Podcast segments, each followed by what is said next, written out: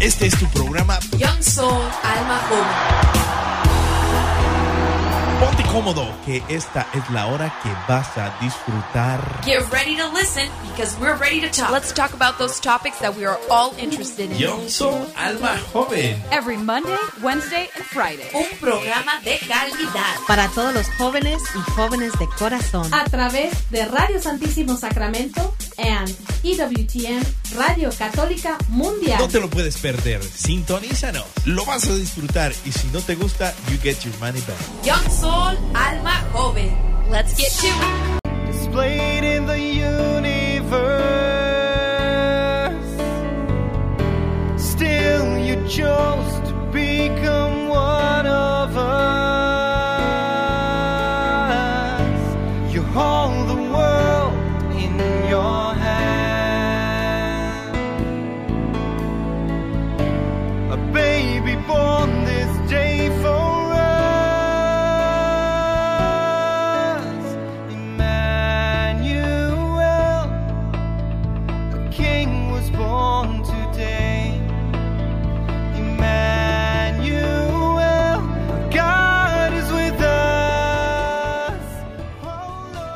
Good afternoon, everybody. Welcome back to your show, Young Soul Alma Joven. Y así como lo habíamos prometido, gracias a Dios tenemos la bonita oportunidad de tener al Padre Rob Galia with us today from Australia, missioning aquí en los Estados Unidos. Gracias a Dios está haciendo un tour.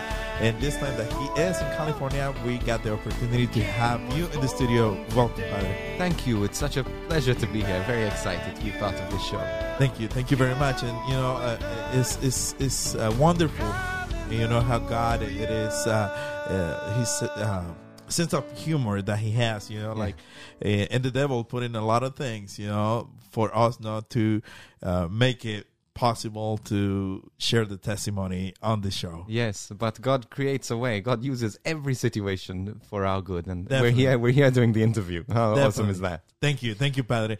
And Padre, tell us a little bit about you. You know, but uh, I would like to, like, you know, back it up a little bit. You know, since your childhood, how, you know, how how was your life as a as as a kid? Well, now to start. Now I'm a priest, and I, I get to serve around the world, but um, and I get to serve Jesus, and I'm passionate about Jesus. But it wasn't always like that. As a as a teenager, even as a kid, um, I struggled a lot. You know, even um, being brought up on, in the Mediterranean um, on an island called Malta. Malta is next to Italy.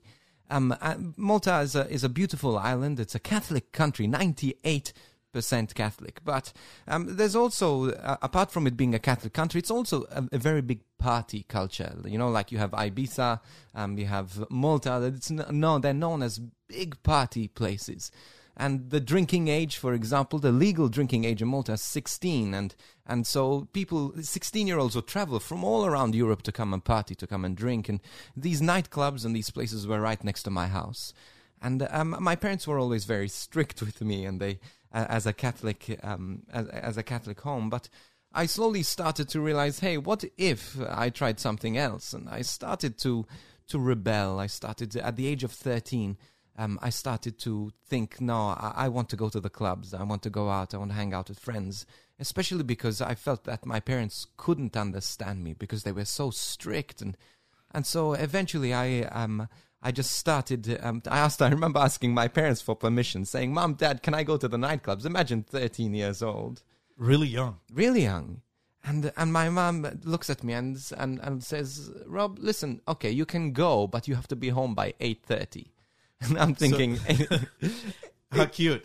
Like, How cute! Exactly, eight thirty. That's when the Neds, when the when when the Neds went home. I I wanted to be home later, and so um, I, what I did was I waited at thirteen years old for my parents to go to sleep, and I'd jump out of the window and I'd go to the nightclubs, and there I started um, drinking, and I started. So, so you will escape from home. I would, yes. I'd wait for my parents to go to sleep and just um, walk to the nightclubs. It was walking distance from my house. And when I went there, you know, the people who were much older than I was, they were like 17, 18 years old. And but I knew who they were. I knew some people there, and they'd um, they'd know I was coming, and they'd sneak me into the nightclubs, and they'd drink two, three, four beers. They're fine, you know, and I'd drink one beer, half a beer. and that will get you. Oh yeah, bit. I was dizzy, but you know what? it wasn't the dizziness that I, I found awesome in a sense. It was the fact that it gave me confidence, the drinking. You know, I was a shy kid. I was bullied in primary school to the point where I had to leave the school.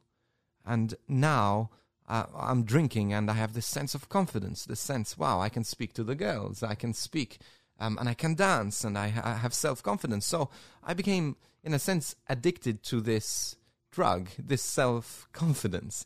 And so I it started with drinking and eventually um, smoking and then eventually taking drugs. And um, by the time I was 15 years old, I was pre- uh, pre- pretty in a bad way, I'm addicted to a lot of things. And I just, um, I, I was living a lifestyle of just wanting to be liked, wanting to be loved.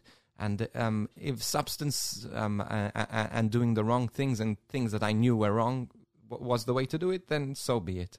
I would do that. Padre, eh, you, you started at a really young age. That's muy right. joven. Eh, tus papás muy católicos. But, eh, you know, do they ever, you know, find out or have any uh, suspicions about you not being in your fight sense, but just Yes. under the influence? Well, of course they did. Like I, I remember, even at 14 years old, walking, my mom walking into my room, and I had a packet of cigarettes on my bed, and I'm just thinking, oh my goodness, I left those there, I didn't realize. And she, she noticed them there, but she didn't. I remember her not confronting me at that point, but she knew, she knew, and and she would pray for me. My mum, my mum's a warrior. Like she would pray, and she would. I think, to be honest, if my parents confronted me and told me, "No, this is crazy," I would have run away from home earlier, I would have just rebelled even worse. So I think there was a lot of wisdom in the way my parents handled it. Um, that they they prayed, they they. I knew the pain my mom was going through because the way she looked at me when she saw those packets of cigarettes, when she saw the posters in my room of these naked women and of these heavy metal bands and these things, she saw all of this, but she she never made me feel bad or or dirty about it, but I could see the pain in her eyes and and the unconditional love she had for me, and that was um, always that open door in that sense that I always felt that if I needed to run home again, I could. Right, Father. You have mentioned your mom. You know the pain that you you saw in her eyes and all that because she she was religious because she's your mom because she loves you. You know, but uh, uh, your father. Where was your father in this picture? Well, my father was always a strict one. My father was the one who um, I was afraid of. So my dad was always really strict, and I would hide um, as much as I could from my dad. And um, maybe my dad didn't want to know about the things I was doing, even though he did know. Um, but I was, um, my dad was always so strict with me that I couldn't even stay in the same room as him. We'd fight all the time. We'd get into arguments all the time, and I didn't want to. I didn't want to have anything to do with him. And I think a lot of my rebellion came from the fact that I felt that um, I wasn't um, honored, I wasn't loved um, by my dad in a sense that um, the way I, I, I wanted to be. And so um, I, I was looking for this love. I was looking for this acceptance, and and it again from uh, uh, from the drug taking, from the the alcohol. And then eventually I got into stealing, and I would steal stuff, and I would go into shops and steal stuff, and then reach the point where I would see my mother's handbag and steal stuff, and go into my friends' houses and steal. It became an addiction. You see, it's not only the drugs that became an addiction; it's also the stealing, and eventually lying lying about different things. And I remember one day, um, I remember the first thing I stole, which was re- something small. You know, I go into a, a shopping center, like a, um, a, a, a food store, and I, I go in and I, I grab the first. I was a group of friends, and I grab the first thing that I could find, and I hold it to the side of my my leg, and I walk out of the store. And my friends are behind me, and they look at me and they say, "Rob, let's see what you took." And I opened my hand, and it was vanilla essence. It was like food coloring or whatever, something you put in food. And they looked at me like, "What are you going to do with that?" And but the thing is, it wasn't the point of what I stole. It was the fact that I could steal vanilla essence and get away with it. Right. And then from there, the next week, I went to pair, steal a pair of sunglasses from a store. And then the week after, um, a, a hoodie from another store. And eventually, I realized I could get away with this. I could get away with it. And to the point where it became such an addiction that I didn't, my palms would start sweating, my heart would start beating really fast, and I'd just lose control that I needed to steal something. It wasn't that you want to steal, but it, it was a need that you also created for yourself. That's right. And I, I hated that because I didn't want to steal from my parents. And I stole a lot of things that I didn't even need.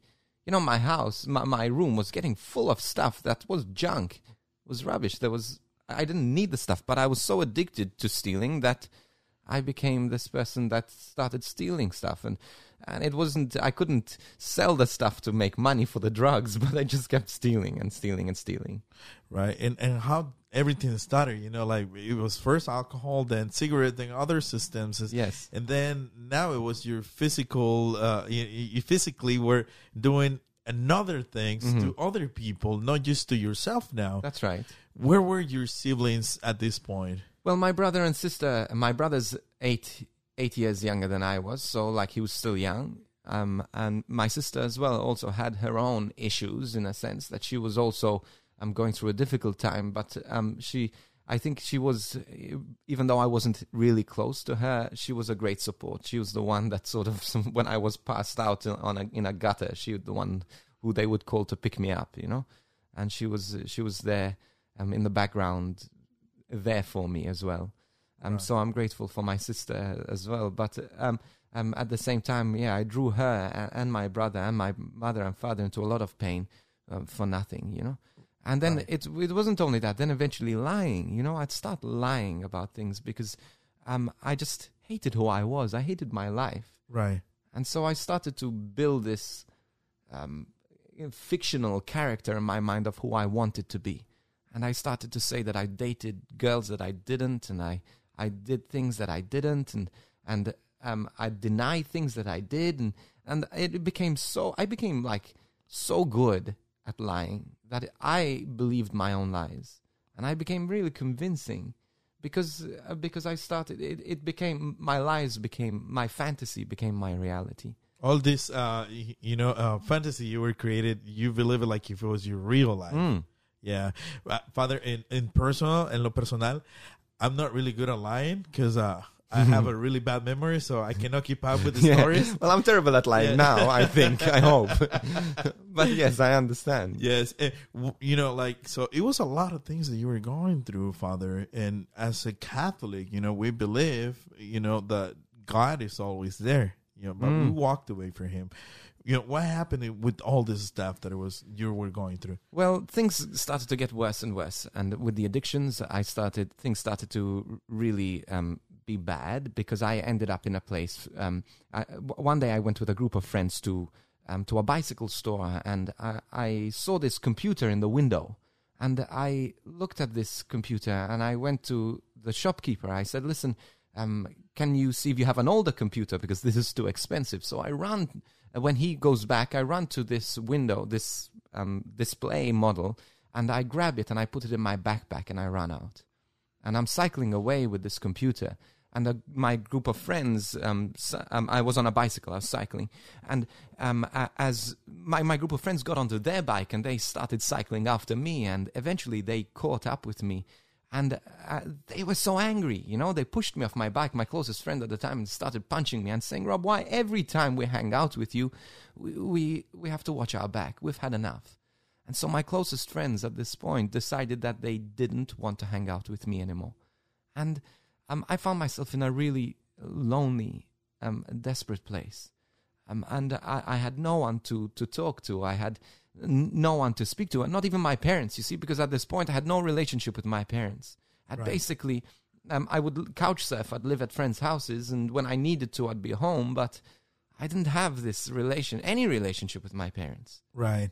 I remember uh, of Fulton Sheen from Mm. New York. You know, he he was the Archbishop of New York at one point, and uh, I remember he used to say that the the man's heart that walks away from God sometimes it's hard as a rock. That God has to break it Yes. in order to break into it into the heart of the That's man. right. And so I was reaching that breaking point, but not quite yet. So I, I, I was alone. I, I, I had no one to talk to. I had no family.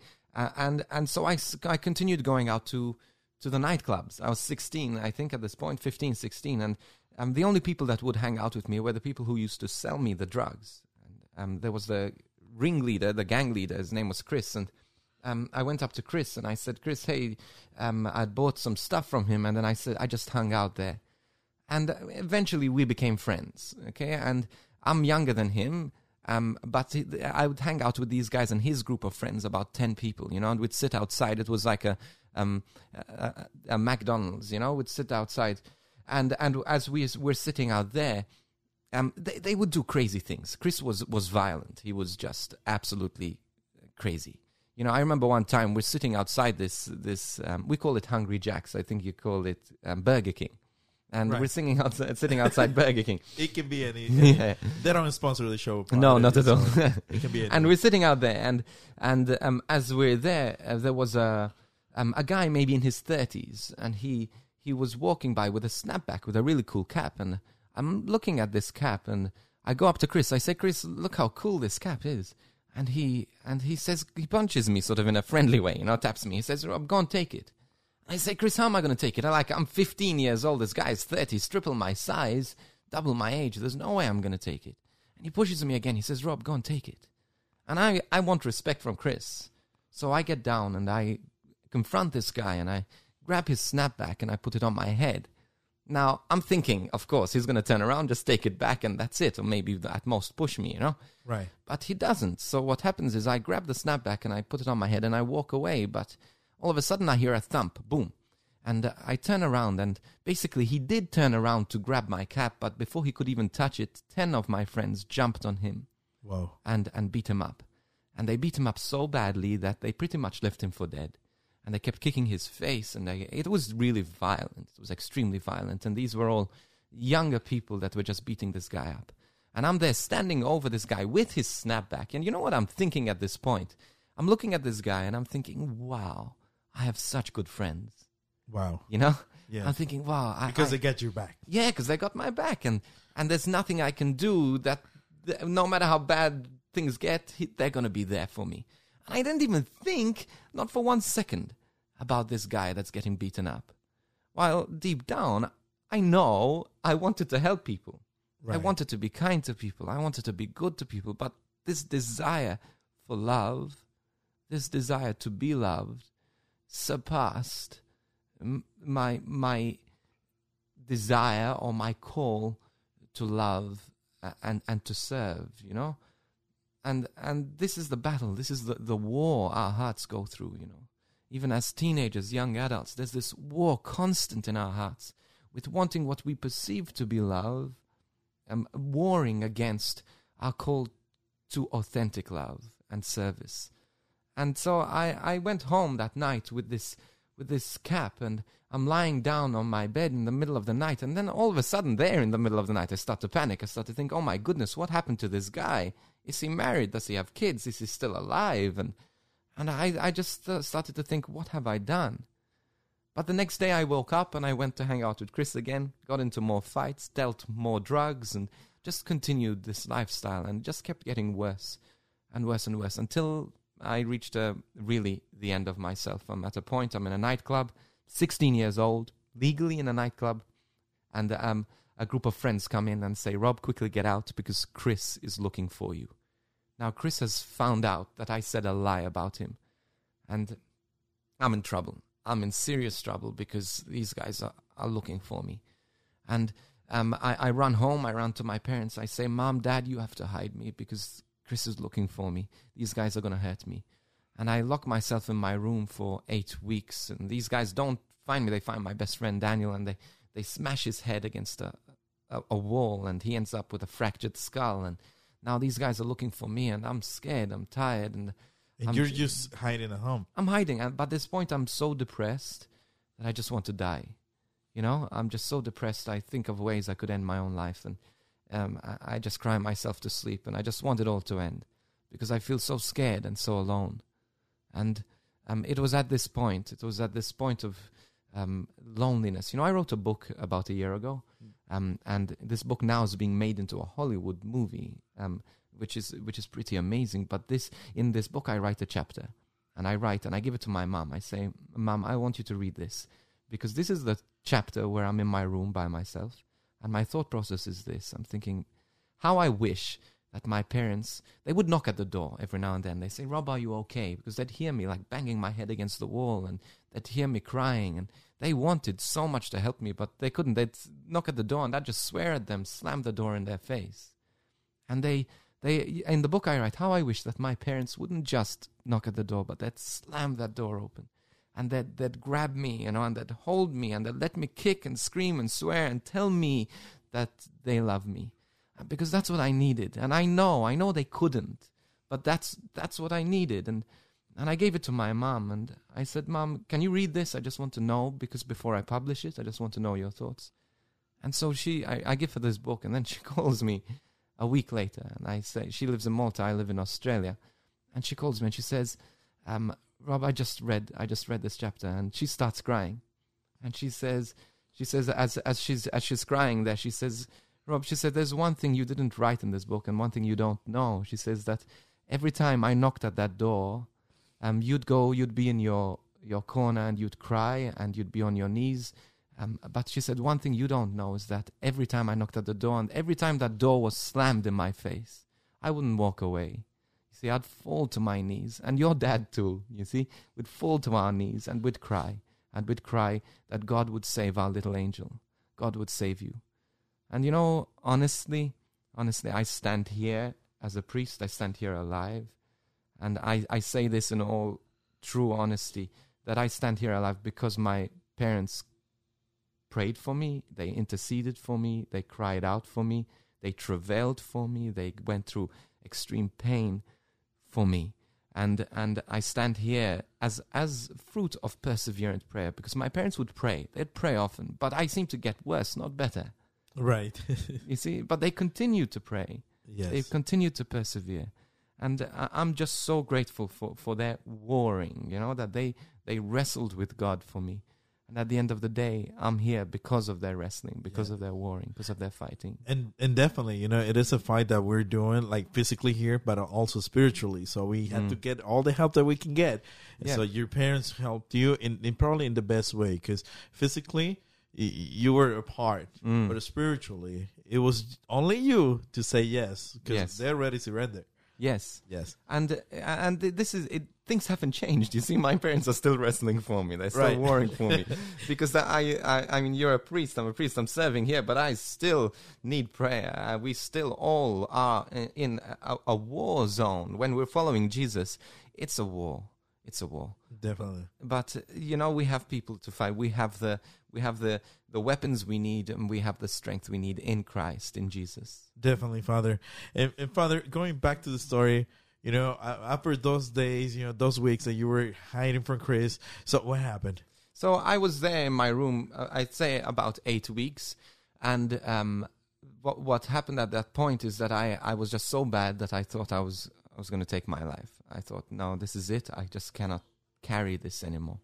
And um, and as I was. Um, I was you know, carrying this this pain. I, I made a decision. I said, "Look, I'm going to give myself a week. If if I manage to get out of this, I'm out. If not, then I'm going to end it all." And so I waited for my. Um, I just was listening. I became hypersensitive at that point to things that were going on outside because I I didn't want to die. You see, I Right. wanted the pain to go away, but the only way I saw the pain going away is to die. And I, if you think about it, I didn't want to die forever. I just wanted to die until the pain went. But that's the way I saw it anyway. And so I I. Um, I'm there and I, I'm overhearing telephone calls. I'm overhearing conversations, and then there was this telephone call when um, I, the telephone call which my mother received, and it was to invite my sister to a, a Christian youth group. And she took the phone call outside my room, and I'm listening to this phone call, and I'm thinking, why didn't this person invite me? Why are they inviting my sister? Right. And so I go out after the phone call. I say, Mom, why didn't they invite me? And she looked at me and she said, Because we know you wouldn't go. And I, I'm so angry. You know, like, why? Well, well, don't forget me. And I, I was in my anger. I said, I don't care. I'm going. and so, um, to cut a long story short, I went to this youth group. Now, in hindsight, I know my mother took that telephone call outside my room because she knew Intentionally. Intentionally. she intentionally. So she knew me. She knew where my heart was, and she knew how I would react. and so she used wisdom. You know, it was prayer, and I, I, this is one of the things I'd say: prayer isn't everything, but it's the first thing, and we need to start with prayer. Um, but she she also had wisdom as well. So I went to this um, this youth group, and I'm sitting there at the back of this youth group, and and I, I'm uh, f- surrounded by people, but I really don't. I'm not enjoying it. I'm hating every person there because everyone seems so joyful, and I'm depressed.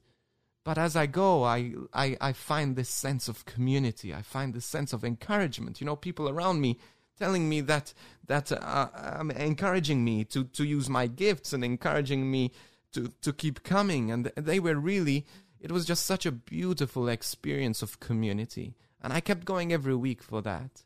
And then eventually one day there was this medical doctor and he stands in front of the crowd and he's giving the talk. You know, we get a talk. We had praise and worship. We had a talk.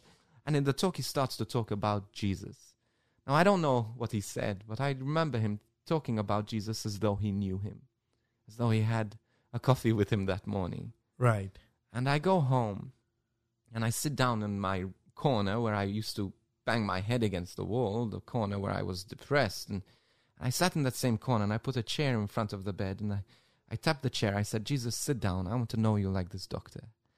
And I, I, I just spoke to Jesus. Now, I didn't feel anything, I didn't see anything, but that day, I, I had a sense of peace, like there was someone there with me. Something changed. Something began to change, yes.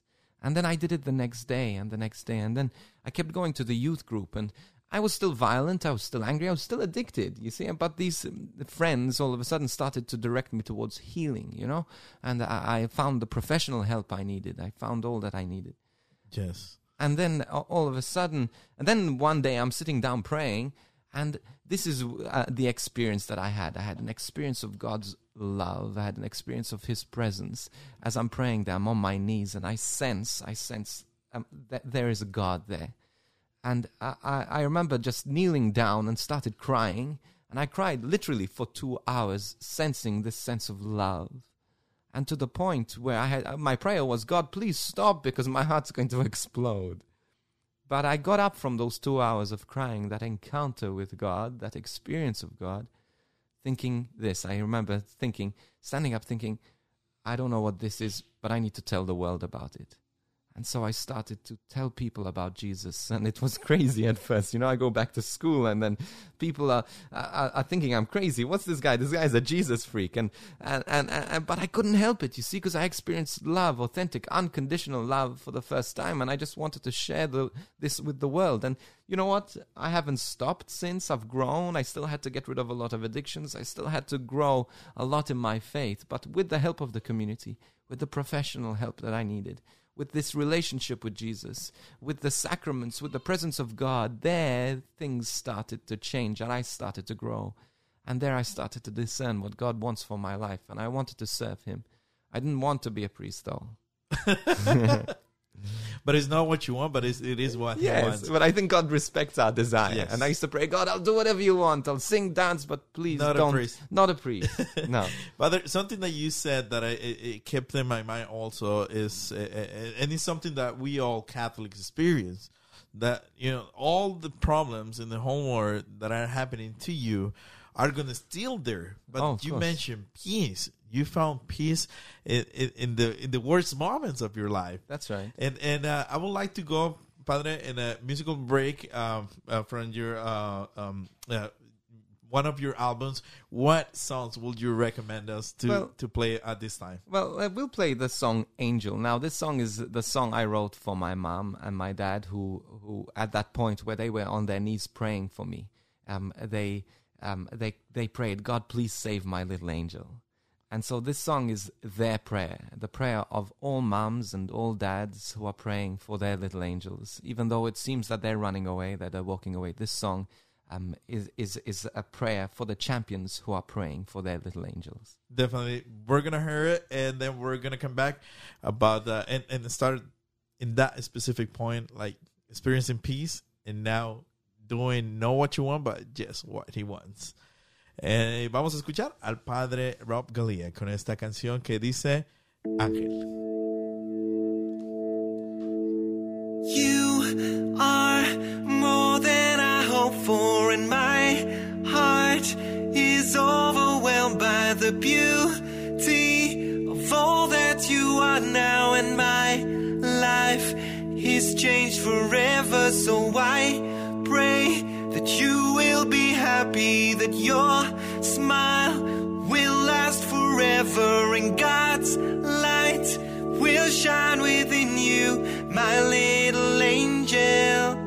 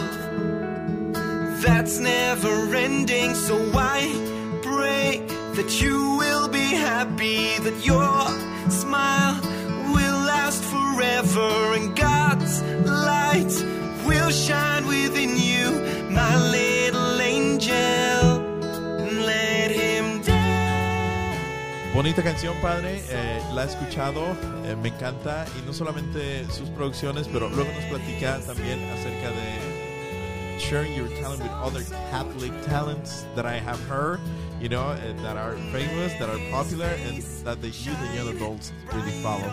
But let's start on that point that we uh, that we left before the song. You know, experiencing peace and also not doing what you want, but just what He wants. Yeah, and that's that's the whole Christian walk. I think it, we're we're doing a disservice to to young people and to people who come to the faith if we say that come to Jesus and all your problems will be over. Because it's not. Actually, sometimes when you follow Jesus, your problems can even escalate. You know, things can get difficult because it's a challenge, it's a war, it's a spiritual war we're falling, we're, fighting. But at the end of the day, it's it's not about the war it's about the peace that god gives you know that god gives us an internal strength that surpasses all understanding a peace that surpasses all understanding and that in the middle of the war in the middle of the battle in the middle of the challenges that we go through we know that god is with us that god is embracing us that god is giving us the strength that we need to fight this war.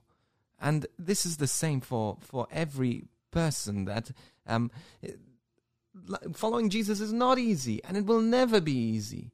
But at the same time, it's worth it. It's worth it because you, you, you're deciding not to walk on your own strength, but to hide in the shadow of the wings of the Almighty.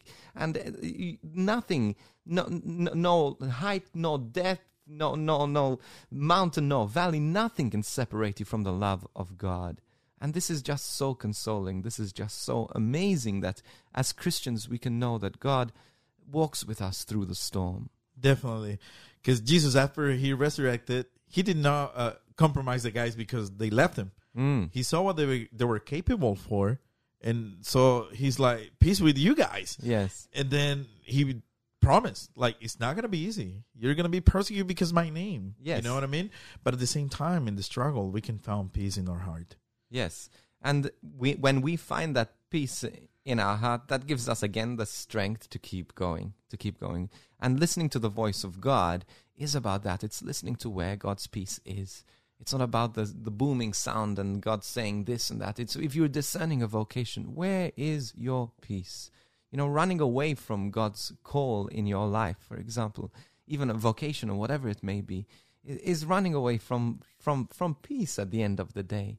You know, uh, and uh, I I want peace. I really want peace, but you have to fight for peace. You have to war for peace. You have to wrestle for peace. You have to persevere, definitely. Yes. Padre, so you didn't want to be a priest, Yes. and then how, how the call entered into your life? Well, I I used to pray this. I say, God, I'll sing, I'll dance, I'll do whatever you want, but please don't let me become a priest. and and I, I was studying for commerce. I was in, uh, doing a university degree in business and management, banking, finance, and and I finished that degree. And I had a girlfriend throughout this time, actually for four years, on and off.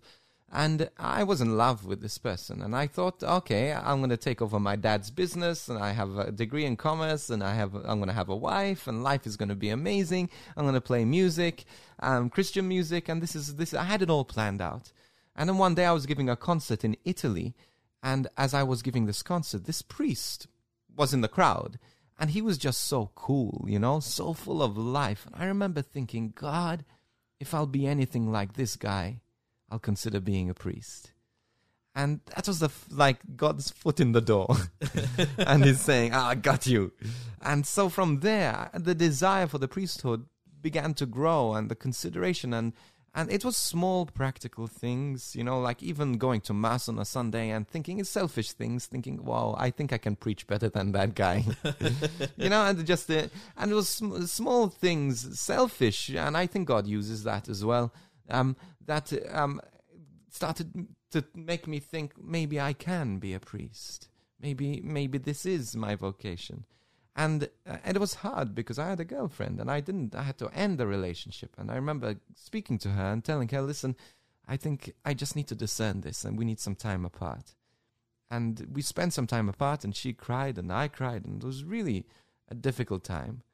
But eventually um, I decided that I wanted to enter the seminary and um, I entered the seminary and then eventually did become a priest. And um, she got married just two years ago and asked me to be part of the, the wedding. So that was a, a beautiful experience. We're still very close friends. That's awesome. Yeah, but at the end of the day, it's it's where I found my peace. You know, where I found my purpose. Where I found, and I, being a priest is not easy. I'm not saying like like marriage is not easy. No vocation is easy. But at the end of the day, it's about choosing where that peace is, where God's call is, where God's joy is, and where not where you feel God's peace and where God's joy and God's love. It's where you can give God's peace, joy, love, patience, kindness, goodness, faithfulness, self control, all the fruit of the Spirit, where you can share those and, and instill it in the lives of your family or in the church. You see, this this is what vocation is about. It's not what we feel and where we feel the the, peace, the peace and the presence, but it's where we can give best. Definitely. And at the end of the day, Padre, it is worth it. You Oh know, yes, You end up really tired, all beat up, but happy. yes, it is. But again, peace and and and happiness is something that it, it doesn't come easy, especially because the devil wants to take it away Yes. constantly. And so you have to war for it. You have to fight for it. And sometimes um, to find peace, you have to give up what is good for what is best, and that is really hard. Yeah, big time. I, I'm always saying that uh, uh, temptations are really, really fun and enjoyable. Oh yes, But at the same time, it makes you really sad, you know, and it breaks your heart. yes, And uh, and you know, like I reflect and and, and I tell people, you know, like, uh, well, temptations are gonna go away 72 hours after you pass away. Yeah, You know, and so if not it, more. it, it is a, a constant fight that we have to fight every day, you know. Yes. And uh, Father, what tips would you give to youth and young adults who are struggling, you know, in, in any addiction or or rather considering their vocations or not trying to reflect on what God has called them to be in life?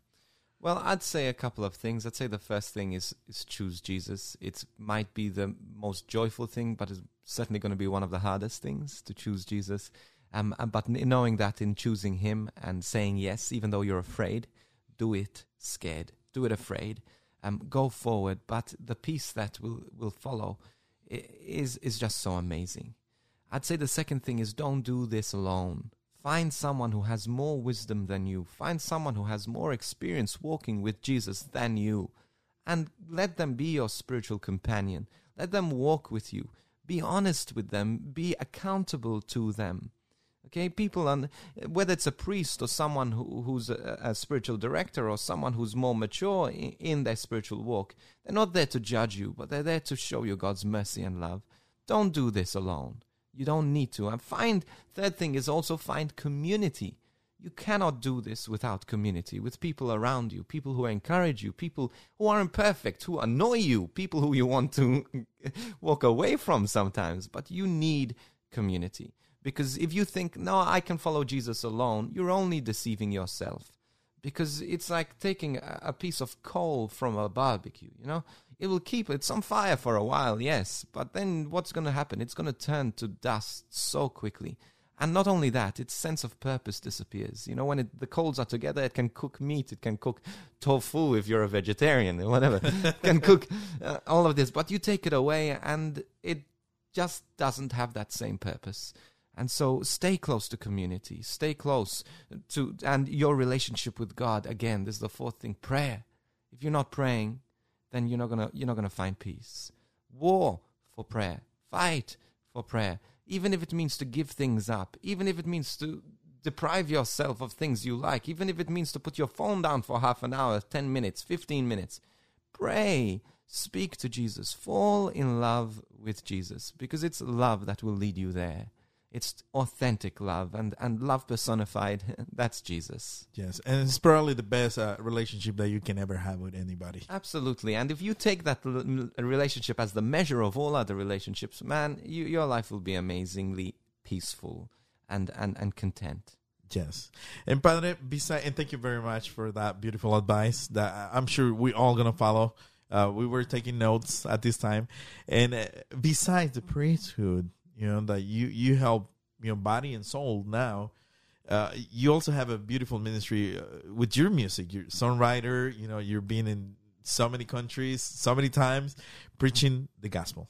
Yes, and because I think this is the overflow of my encounter with God. Once I've encountered this love, I cannot help but but share it with others.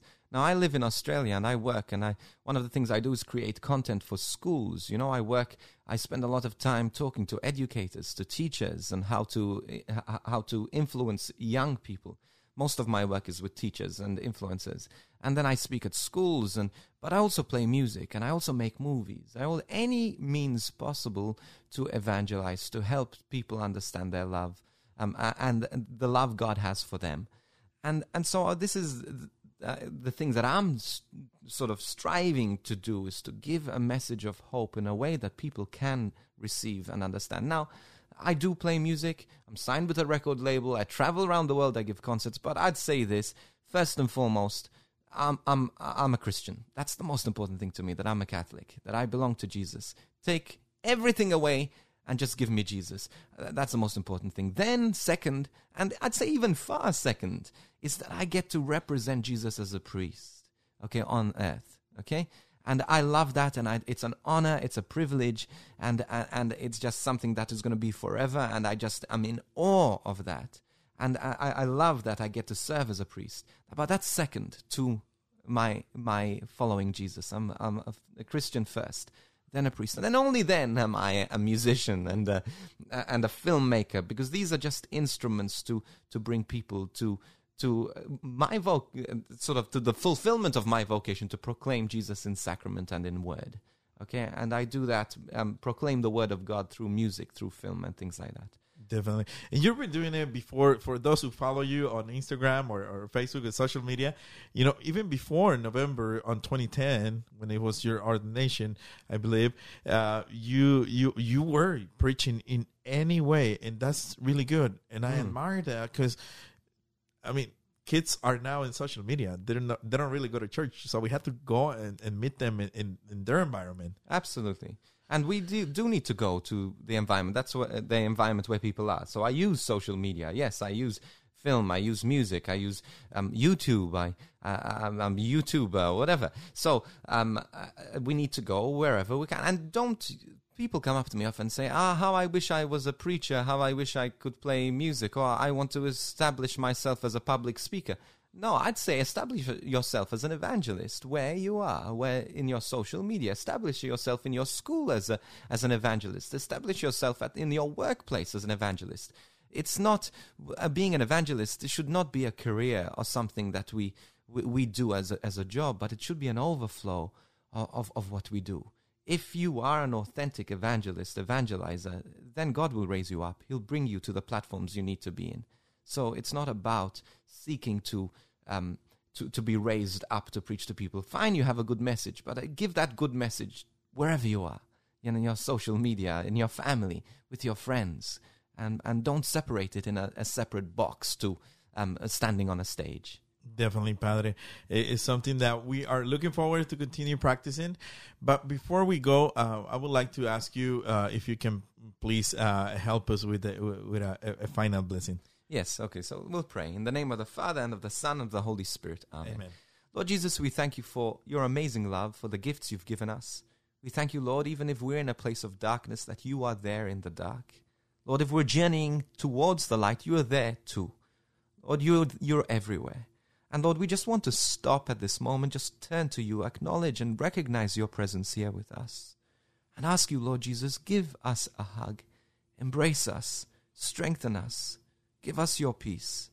Lord, and that in that peace, Lord, let us find the strength to keep walking towards you.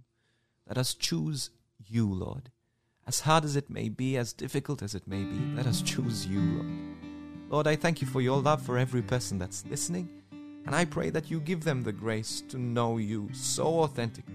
And out of that knowledge of you, that love of you, that encounter with you, let this overflow into impacting the lives of those around them.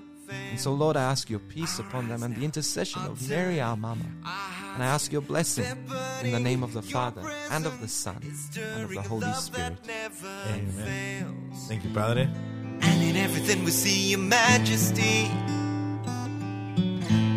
I'm captivated by your love.